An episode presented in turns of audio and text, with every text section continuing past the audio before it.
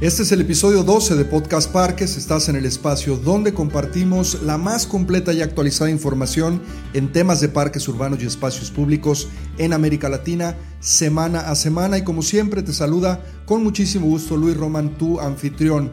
En este episodio vamos a hablar sobre las oportunidades de un parque barrial. ¿Qué son estos espacios? ¿Dónde se encuentran? ¿Y qué características tienen?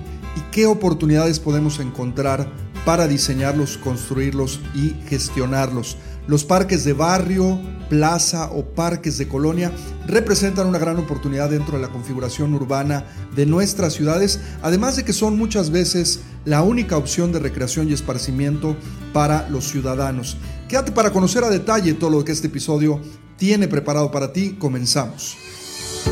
Estás escuchando Podcast Parques, donde encontrarás tips, consejos y las mejores prácticas probadas por expertos internacionales. Esta y cada semana. Ahora con ustedes, su anfitrión, Luis Roman. Bueno, antes de meternos de lleno al tema del día de hoy, te quiero invitar a visitar www.anpr.org.mx tenemos una sección completamente rediseñada donde hemos hospedado nuestros podcasts, pero además tenemos la revista Parques, tenemos webinars gratuitos, tenemos nuestro blog y todo es de acceso gratuito. Puedes entrar, puedes navegar, puedes compartir, puedes ver los recursos que hay. Como te comento, son de acceso totalmente libre. Y bueno, vamos a entrar de lleno a hablar un poco sobre el diseño, la construcción y la gestión de los parques barriales, pero antes es importante entender qué son, dónde se encuentran y cuáles son los principales retos que enfrentan. Los parques de barrio, colonia o plaza son sin duda los espacios públicos recreativos más numerosos en nuestras ciudades. Sin considerar una tipología específica, pudiéramos decir que son parques tal vez de no más de una hectárea, dos tal vez, pero no más porque entonces ya entrarían tal vez a considerarse como espacios de carácter distrital o tal vez de ciudad o metropolitanos. Lo que sí podemos decir es que estos espacios son eh, espacios a los que todo ciudadano en su barrio o colonia debería poder acceder a pie esto le podría dar a estos espacios esta etiqueta de accesibilidad y equidad, al menos si hablamos de cómo poder llegar y estar en ellos. Por sus dimensiones, es importante decir que estos espacios cumplen funciones recreativas, sociales y deportivas básicas, pero son fundamentales. Es decir, no podemos exigirle además un espacio de estas dimensiones, es decir, colocar amenidades o atracciones que tal vez pertenezcan a otro tipo de parques, pero son fundamentales porque son los espacios, como comentaba, a los que muchas veces eh, son los únicos a los que pueden acceder los eh, vecinos o los ciudadanos. Entre los principales retos que enfrentan los parques de barrio está obviamente el poder equiparlos, mantenerlos y sobre todo activarlos a través de programas recreativos. Vamos a hablar el día de hoy de dos casos fundamentalmente eh, exitosos, lo tengo que decir así, en temas de diseño de parques barriales.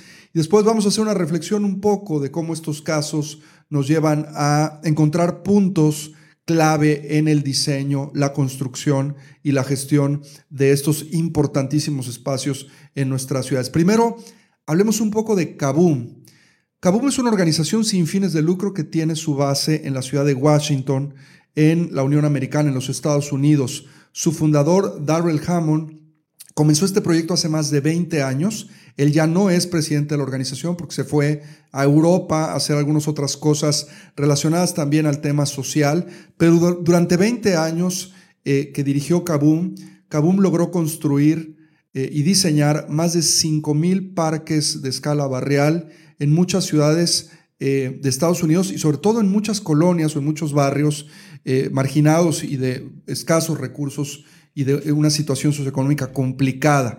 ¿Cómo es el modelo de Kaboom y qué tiene que ver esto con el diseño participativo y la construcción comunitaria?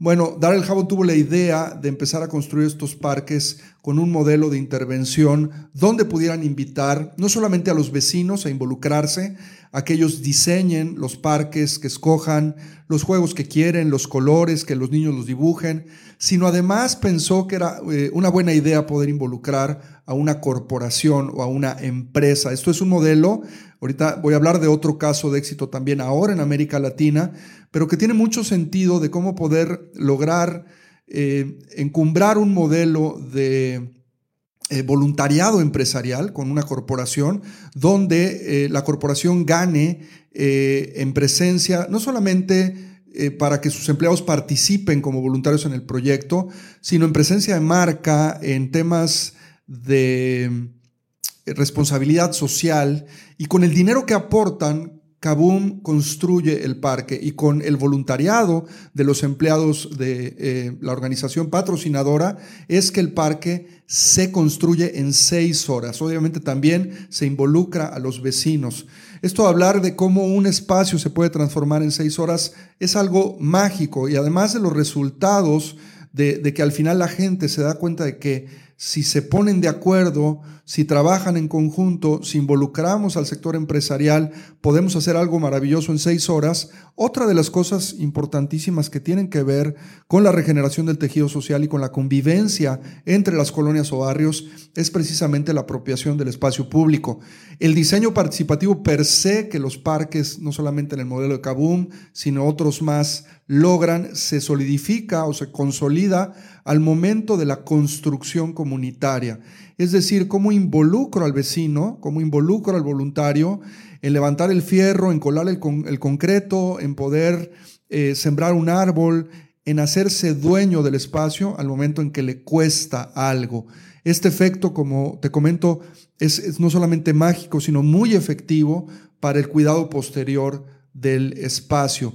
Kaboom entonces ha construido más de 5.000 espacios de este tipo, son más de tres por semana en estos últimos 20 años y además ha ayudado a construir muchos otros más a partir de eh, compartir su know-how. De hecho, una de las cosas maravillosas que tiene esta organización es que eh, sacó sus manuales de operación, los puso en línea y uno puede aprender a hacer este tipo de proyectos y eh, ayudar a la comunidad a transformarse. Hay que decirlo, lo comentaba al principio del podcast, estos espacios son los más numerosos en las ciudades. En ciudades medias, por ejemplo aquí en México, donde tenemos un millón de habitantes por ciudad, tenemos más de 400 o 500 parques barriales. Entonces se vuelven un gran reto para la administración municipal y el involucramiento de los vecinos, de los trabajadores o empleados de una empresa, del patrocinio de una empresa, terminan cobrando mucho sentido en el diseño y la construcción y también esto del tema de la apropiación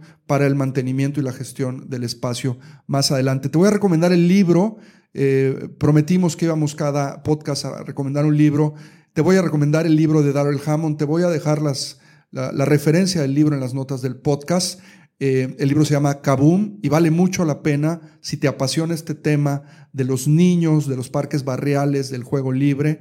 Hay que decir que Kaboom se enfoca muchísimo en el tema del parque infantil y algunos otros elementos de diseño en el espacio, pero sobre todo su enfoque muchas veces es hacia la niñez. Bueno, ahí está el libro y está la referencia. Vamos a hablar ahora de otro caso, como comentaba hace un momento, pero ahora un caso de éxito en América Latina. Y este es y sucede en Santiago de Chile y ya en otras provincias y en otros espacios o lugares de, eh, este maravilloso país sudamericano, eh, y es el de la Fundación Mi Parque. Fundación Mi Parque es una iniciativa que empieza...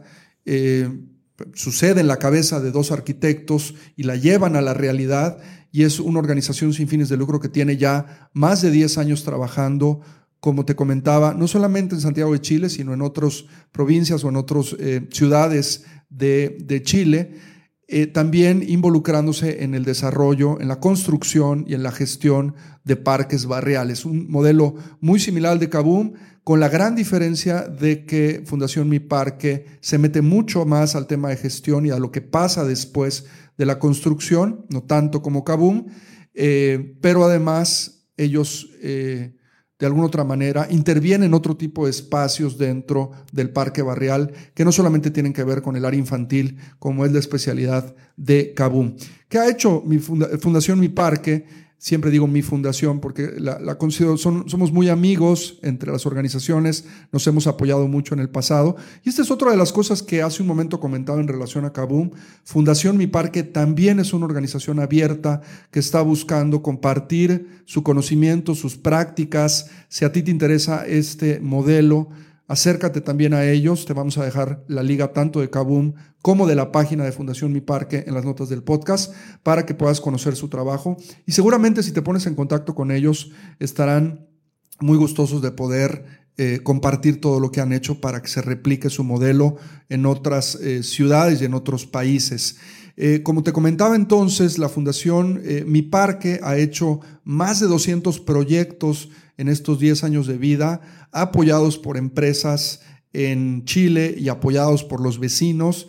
Y también una de las cosas que a mí más me gusta es la diversificación de perfiles que Fundación Mi Parque tiene dentro de sus colaboradores, donde cada uno de ellos cubre una parte fundamental en el proceso de intervención del espacio, es decir, desde el diseño del espacio participan arquitectos, participa gente que sabe mucho de cómo poder activar un espacio de estos, pero además trabajan con sociólogos, trabajan con gente especializada que sabe hacer inmersiones en la comunidad, que sabe relacionarse con la gente y que al final trabajará por un periodo determinado de tiempo después de la construcción del parque para poder lograr la viabilidad del mismo. Bueno, Vamos a hacer una serie de reflexiones sobre estos dos casos de éxito y sobre el tema de los parques barriales, pensando que estos espacios, como son muchos y son muy complicados de manejar en las ciudades, de pronto no solamente es el mantenimiento, cambiar las lámparas, podar el, césped,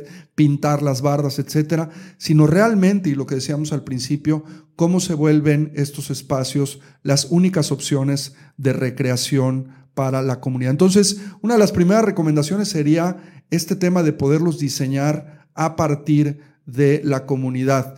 Eh, cuando publicamos eh, desde la Asociación Nacional de Parques y Recreación en México la Agenda 2025, te recomiendo que la bajes. Es un documento que recoge las mejores prácticas para el espacio público con una visión hacia el 25 para la generación de vida pública está hecha en, México, pero aplica para cualquier país eh, latinoamericano.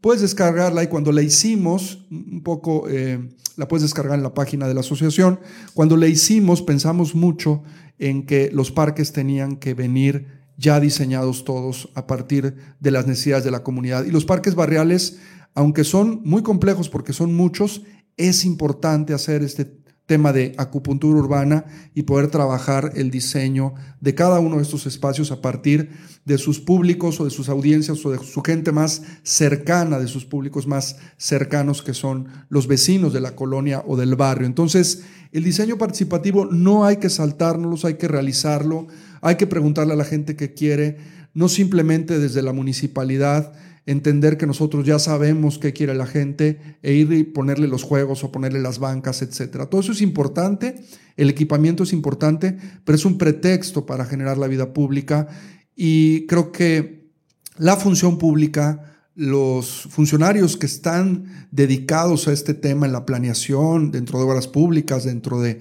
desarrollo urbano, evidentemente participación ciudadana, pues deben de correr un proceso que sea eh, hecho por todos y donde participen todos.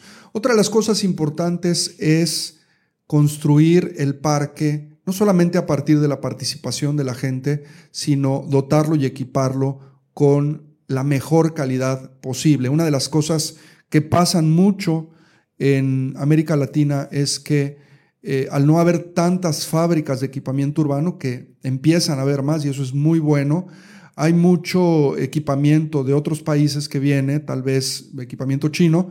No todo es eh, ni muy bueno ni muy malo. Hay siempre calidades de la A a la Z en todo, inclusive en otros países, no solamente hablando del equipamiento que pueda provenir de un país como China, sino también en México o en Estados Unidos o en otros lados. Aquí lo importante es tratar de buscar el mejor equipamiento posible, el mejor acero, el mejor plástico, eh, el mejor concreto, todo de la mejor calidad, porque una vez que hagamos una intervención en un espacio, tenemos que pensar que probablemente pasen muchos años para que la municipalidad pueda regresar a ese espacio a volver a hacer otra inversión.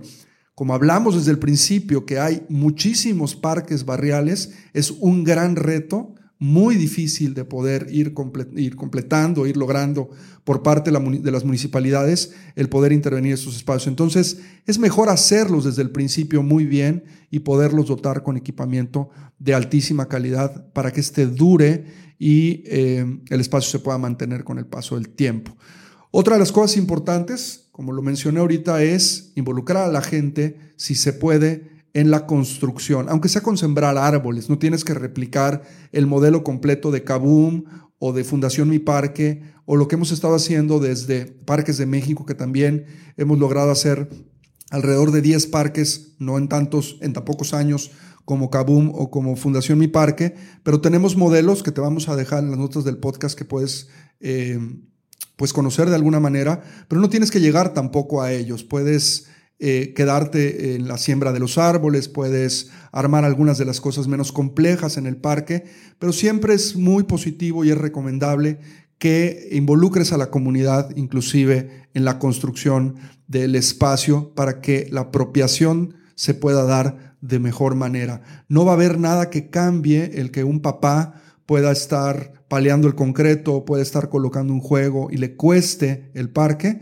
porque esto no solamente le va a garantizar al, parque y a los niños que lo van a usar y a las gentes que los van a cuidar, sino que lo van a proteger de gente que eh, de pronto quiera llegar a dañarlo porque a la comunidad le costó. ¿no? Y otra de las cosas importantes es el tema de la gestión. Y aquí vamos a hablar un poquito también de la sostenibilidad financiera.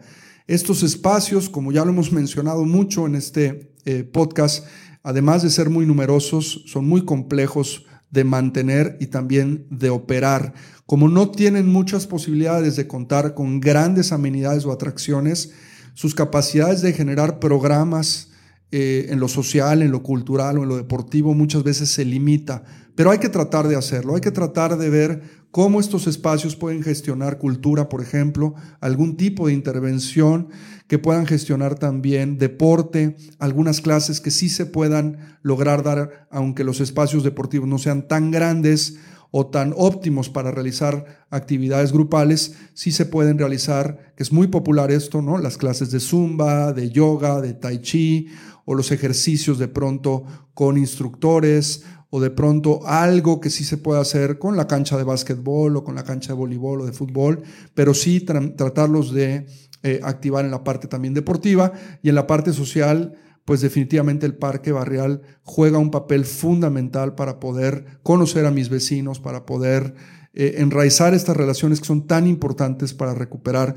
el tejido social en nuestras comunidades. Y otra de las cosas que hemos estado viniendo, este, hemos estado hablando y, hemos venido eh, platicando desde hace ya varios años y tratando de hacer reflexiones en eh, México y en América Latina, yo lo he hecho con algunos presidentes municipales, con algunos líderes comunitarios, es cómo logramos que el parque barrial sea sostenible. Es decir, si es tan complejo desde las municipalidades poder gestionar los recursos para poder mantener todos estos espacios que son muy numerosos, nuevamente lo mencionamos, ¿cómo entonces hacemos que cada espacio de estos tenga vida propia?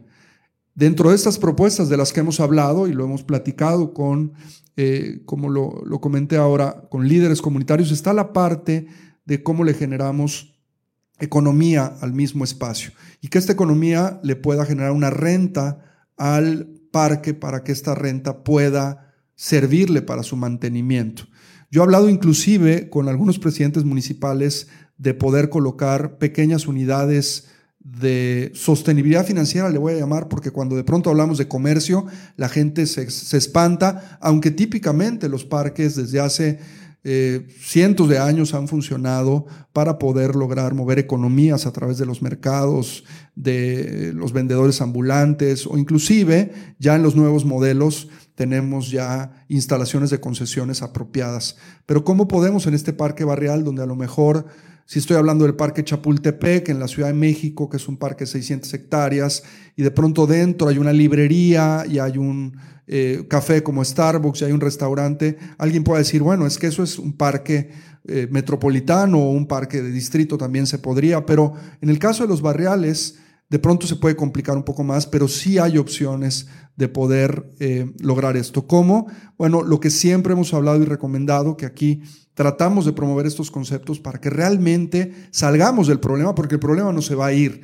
Eh, van a seguir creciendo las ciudades, los espacios van a seguir saliendo porque va a haber más desarrollos de vivienda y cada vez se van a hacer más parques barriales y que tenemos que encontrar la clave y la solución para poder lograr mantenerlos y activarlos sobre todo, que es lo más importante, mucho más allá de que el juego esté en óptimas condiciones, es mucho mejor que la gente visite el parque y esté activa, más ahora en la pandemia, necesitamos sacar a la gente al espacio público y activarlos. Entonces, sí se puede, de alguna manera, teniendo transparencia, teniendo rendición de cuentas e involucrando sobre todo, y esto es la clave del éxito de un modelo como estos, al tercer sector. ¿Qué es esto? Al sector de la sociedad civil organizada.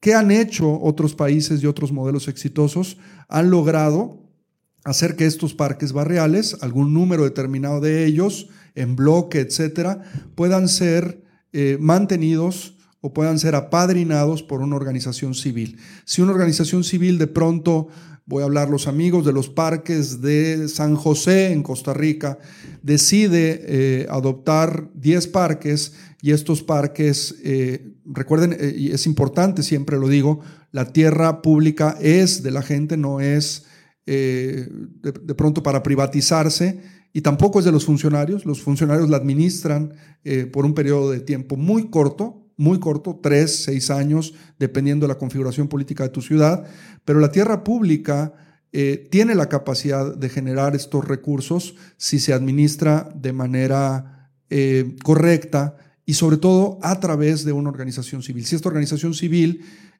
puede conseguir un contrato o una cesión temporal o un comodato o una concesión, el modelo jurídico que pueda acomodarse mejor para esta, eh, para esta idea, esta organización puede de pronto eh, incrustar dentro de los parques barriales alguna unidad económica que le pueda generar no solamente una renta al parque y que con esta renta administrada por una, organización de la sociedad civil tenga, como yo lo decía, transparencia y rendición de cuentas, pero no solamente el pago del mantenimiento del parque y de su activación, sino también cosas interesantes como el tema de la vigilancia. Si yo tengo una unidad económica, vamos a suponer una tienda de conveniencia eh, pequeña, una eh, mm, eh, tienda de abarrotes dentro del parque, tengo la oportunidad, si hay empleados ahí, hay cámaras de seguridad, de tener eh, vigilancia alterna en el barrio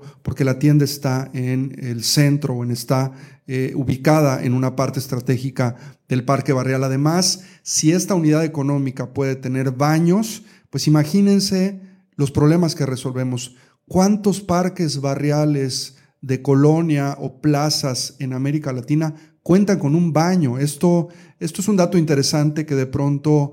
Eh, siempre va a haber gente que te diga, bueno, es que eh, por seguridad no puedes tener baños. No, sí, sí lo podemos tener y es necesario. Y los que somos papás, que siempre queremos llevar a nuestros hijos al espacio público, pues siempre tenemos el mismo problema, ¿no? Cuando el niño o la niña quiere ir al baño, pues la ida al parque se acabó. Entonces es importante que este tipo de ideas y de paradigmas se puedan llevar a cabo repito, bajo una eh, supervisión, bajo una observancia, bajo un tema de transparencia y bajo eh, un tema de rendición de cuentas a través del tercer sector.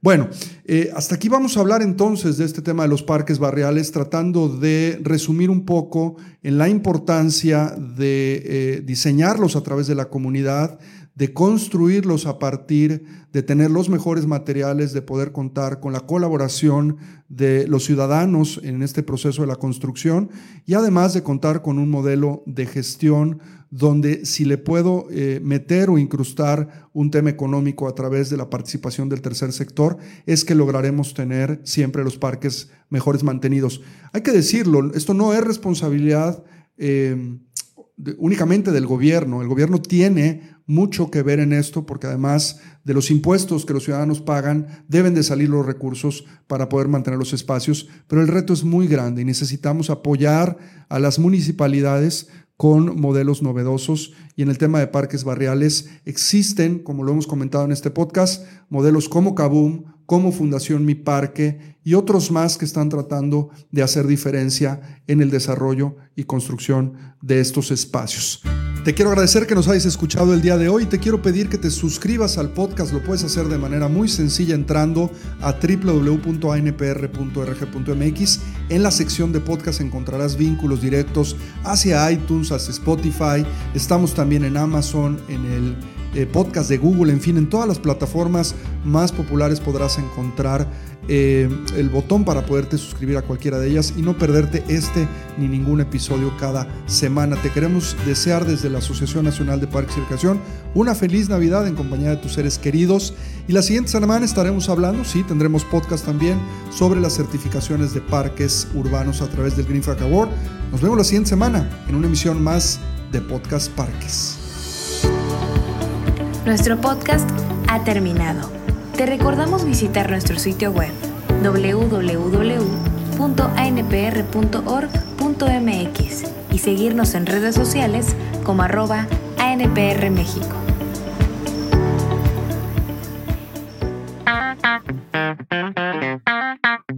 Presentamos Conexión ANPR, la comunidad de profesionales en parques y recreación de América Latina en línea, donde podrás fácilmente construir y mejorar tus habilidades profesionales como nunca lo hubieses pensado. Crea y comparte tu perfil profesional. ¿Estás buscando contenido para mejorar tu práctica profesional? Lo puedes hacer a través de la biblioteca digital o a través de la sección de webinars, podcast y revista Parques. Prueba Conexión ANPR completamente gratis. Conexión ANPR, uniendo parques y espacios públicos en América Latina.